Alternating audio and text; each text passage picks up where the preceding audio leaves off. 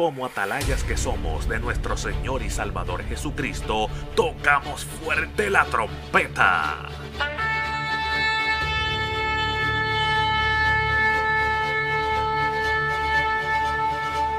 Con mensajes de alerta, somos Aplastado Podcast.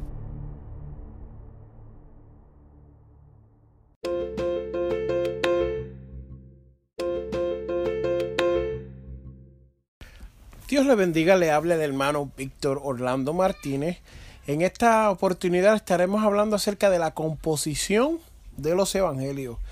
Queremos comenzar hablando de quiénes son los doce discípulos. Los nombres de los doce apóstoles o los doce discípulos se encuentran en Mateos capítulo 10, versículos de 2 al 4. Y dice así, los nombres de los doce apóstoles son estos.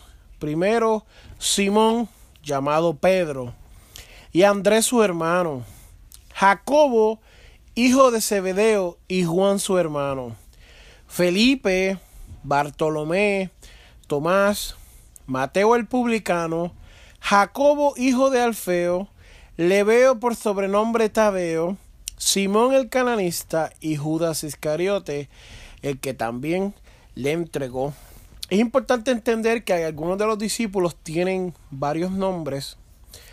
Eh, por ejemplo, Pedro se llama Simón. Andrés, pues era el hermano de Pedro. Jacobo también es conocido como Santiago. Juan, el discípulo amado, era hermano de Jacobo. Esto se puede corroborar en Marcos capítulo 3, versículos del 16 al 19. Y Lucas capítulo 6, versículos del 13 al 16. Felipe, Bartolomé, Tomás, Leví también es conocido como Mateo. Aleluya. Eh, Jacobo también es Alfeo.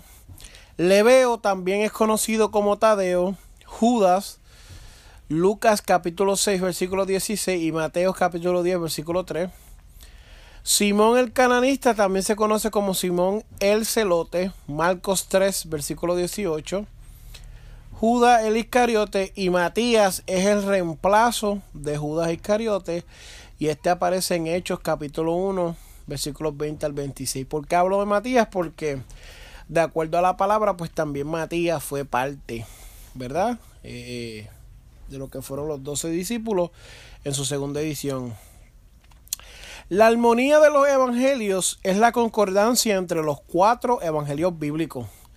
Los cuatro evangelios del Nuevo Testamento son como los integrantes de un cuarteto de cantantes.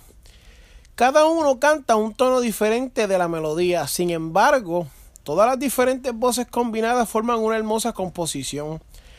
Cada uno de los cuatro evangelios da testimonio de Jesús desde una perspectiva aparentemente diferente, pero en conjunto.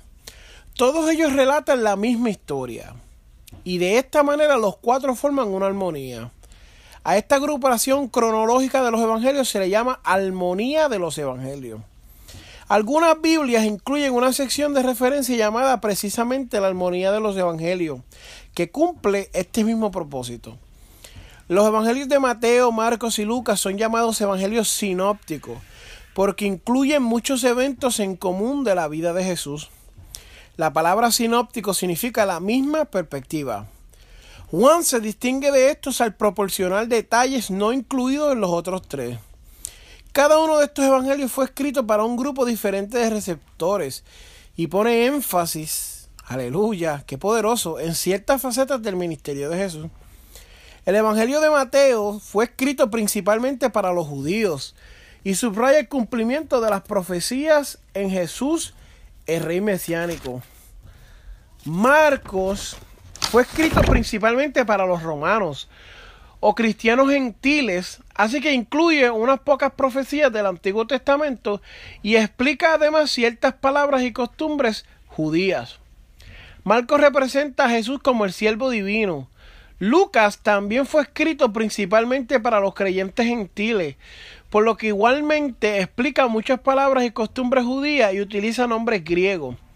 Lucas se dio a la tarea de escribir una, narrativa ordenada de la vida de Jesús y lo presenta como el Hijo del Hombre, enfatizando también su humanidad. El Evangelio de Juan presentó a Jesús como el Hijo de Dios e incluyó más revelaciones acerca de él que ninguno de los otros evangelios.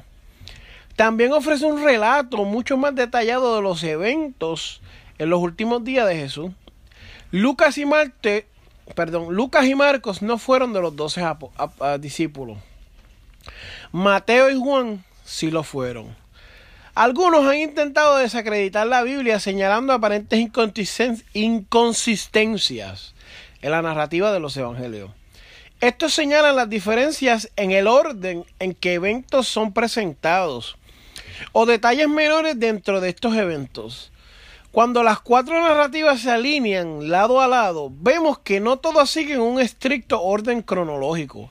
Esto es debido a que muchas de las narrativas están colocadas por orden temático, en el cual los eventos se agrupan de acuerdo a un tema común. Este orden temático es la manera en que la mayoría de nosotros conversamos normalmente. Y usted podrá ver que en unos varían y hay varias cosas y eso vamos a hablar ahora. Las diferencias en detalles menores tales como el número de ángeles en la tumba de Cristo, esto se encuentra en Mateos 28.5, Marcos 16.5, Lucas 24.4 y Juan 20.12. También se explica el permitiendo que el mismo texto así lo exponga. Mateos y Marcos mencionan un ángel, mientras que Lucas y Juan mencionan dos ángeles. Sin, embargo, Mateo y Marcos nunca dicen que había únicamente un ángel, simplemente dicen que un ángel estaba presente.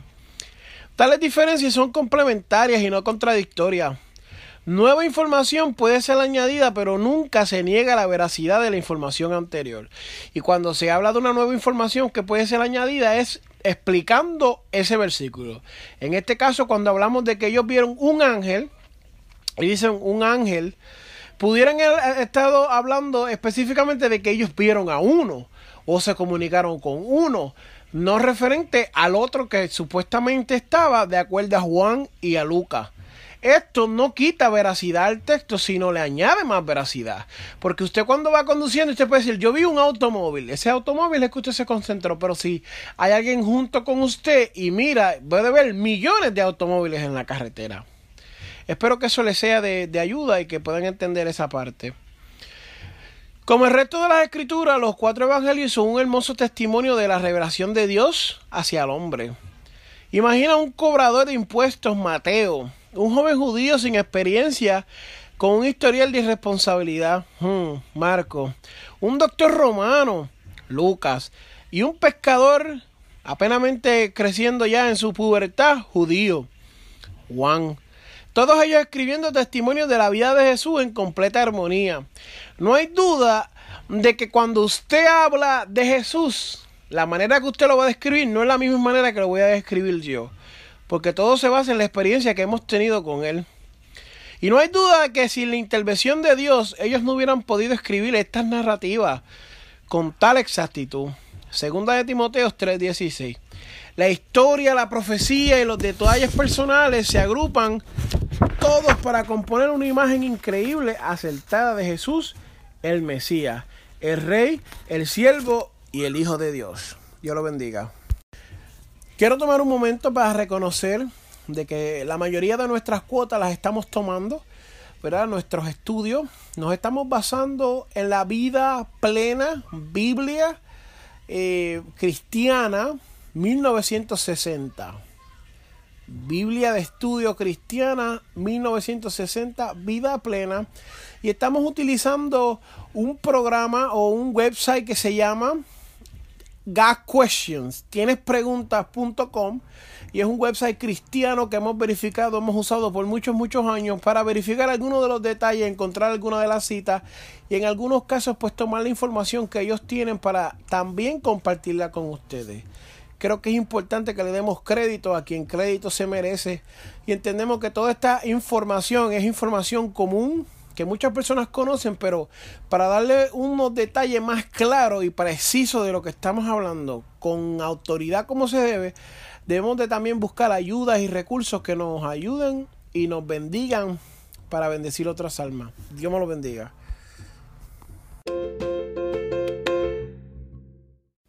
Este programa fue presentado por Aplastado Podcast, porque como atalayas que somos de nuestro Señor y Salvador Jesucristo, tocamos fuerte la trompeta.